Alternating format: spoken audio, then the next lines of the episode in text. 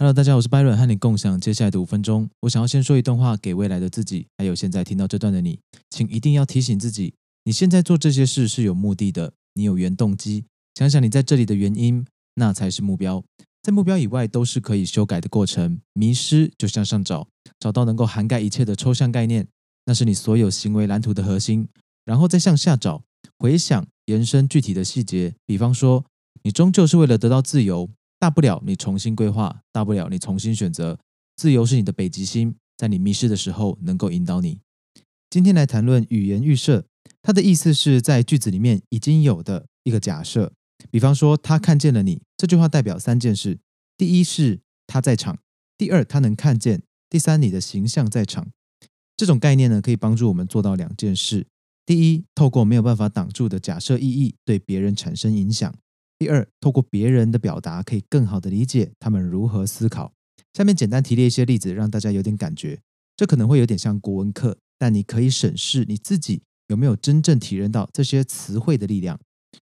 存在假设，这个语言假设关键在名词。我想请教你，为什么还没有决定要购买？这表示决定要购买这件事是一个存在的事实，可以间接的鼓励对象购买。再来，必要假设。这个会是像不得不、必须、应该、一定和需要等这个强烈表示必要性的词。想要创造某个原则或信念，或鼓励人做什么事情，可以用这些词。如果你用的词是试试看、尝试之类的词，就表示这件事它有不会完成的可能性，但它也保有了并非必要的这个弹性。所以要交办任务出去的时候，不要说你试试看做出来，而是。你要在下午五点前把资料给我，那它就会变成一个不可妥协的状况。再来，可能不可能，可以不可以，这些词呢，表示了零跟一的结果或可行性。再来，因果假设可以用这类的词去提醒某个人做某些事，他们暗示某种形式的关系。比方说，呃，因为你努力工作，所以有一天你会成功。努力工作会成功，所以要努力工作。你如果努力健身，你会吸引到很多对象。想增加吸引力，要健身。这些逻辑不一定是对的，但他们显然可以影响你我的认知。再来，等同假设、意味、代表 A 是 B 哈，这些词或是这个文法有让两件事看起来一样的功能。说你是一个很努力的人，你就会等于努力的人。你一直看他，就代表你对他感兴趣。所以呢，看他就等于对他感兴趣。他都不管事是个好人，那不管事就是好人一样。这些逻辑都漏洞百出，但是显然它能够影响你我。相信你生活里面一定常常发生这种事。再来，认知假设，这个涉及人能够意识到的事，使用感官和意识有关的词，看到、听到等等，或意识到、注意到等等。这些词呢，可以用来减少质疑或反对。啊，要怎么用呢？老师看到市场蓬勃发展，收讯人哈，就是我们听到这个消息的人，可能不会质疑市场是不是真的蓬勃发展。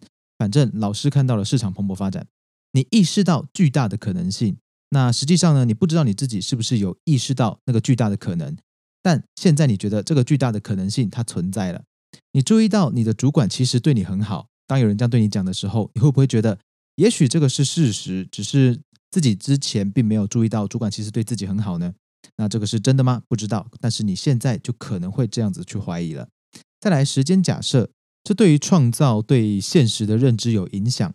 比方说两个例子，你们现在有状况。你们曾经有状况，现在有状况，那立刻行动就是必须的。曾经有状况就表示状况不存在，不需要行动。现在、当时、曾经、之前、之后，这种影响时间的词，会是这种假设会用到的元素。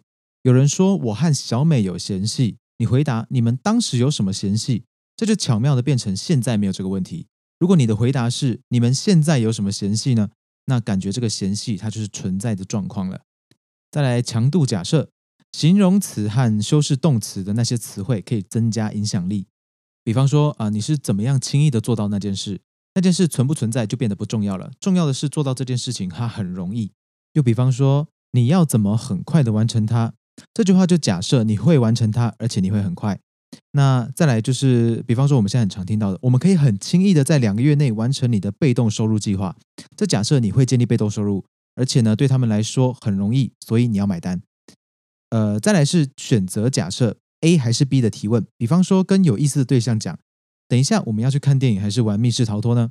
这个假设对方会选择其中一个，避免对方意识到，哎，还有其他选项，他可以根本不需要跟你出去嘛。再来是序列假设，比方说，呃，我第三次去英国留学的时候，那这句话就假设他已经去英国留学两次了。有些人要炫耀的时候，就会用这种方式。谁知道为什么能够留学这么多次？那又比方说，完成了这项任务，来找我取得下一个任务，那这就表示你还有别的事情要做。像这种第几个或是上一个、下一个的词，就有这种暗示的功能。再来是像但是、虽然、然而之类的词，A B C D E，但是甲乙丙丁戊，这表示 A B C D 被否定，做得好，但你还可以更好，这就表示你做的不够好。虽然搞砸了，但没有出大错，哎，这就表示搞砸的情况变得没那么严重。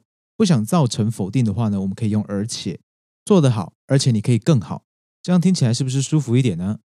另外，叫人家不要去想什么，他就会想什么。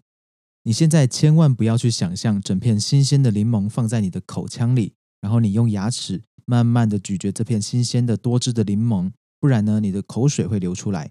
如果你真的有指示的话呢，鼓励人放松比叫人不要紧张来得好。再来是而且还，这个意思是保留了可能性和对未来的期许。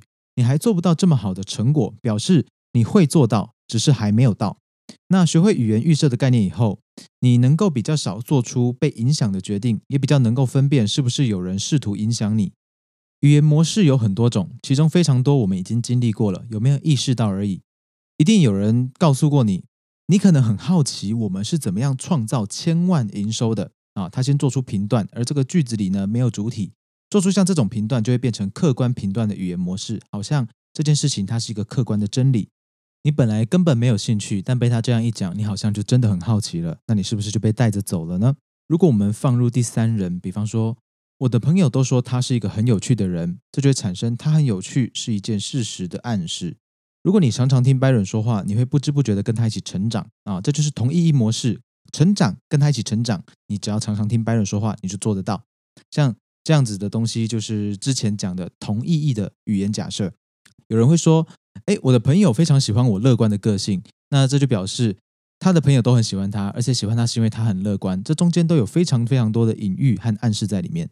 还有一个很棒的例子哈，相信大家一定都听过。我们都是一家人，都希望我们的家园好，所以我们要支持谁谁谁啊。这种包含都是全部每一个的哈，强调共性的就是共性模式。再来还有可能性模式，我绝对不会让隔壁的家伙超过我，或者是我们不要造成彼此的困扰。这样子呢，其实就表示了隔壁的家伙他可能会超过你，或说你们已经造成了彼此的困扰了。他们是不一样的事情，但有同样的推论逻辑。其实，在语言里面，这些模式、这些假设就是我们的修辞。虽然沟通很大程度是靠肢体语言和非语言讯号，但不可否认，如果能够善加利用修辞，语言的影响力其实还是具有相当程度的影响。今天有了这个概念，以后有人试图影响你的时候，你就能够了解现在发生了什么事。或者干脆去看那些名人的演说，就能够发现不少东西。好，那么这次就到这边，有看到有趣的智慧呢，再跟大家分享。我是 Byron，在拜伦五分钟，谢谢你的收听，我们下一次见喽，拜拜。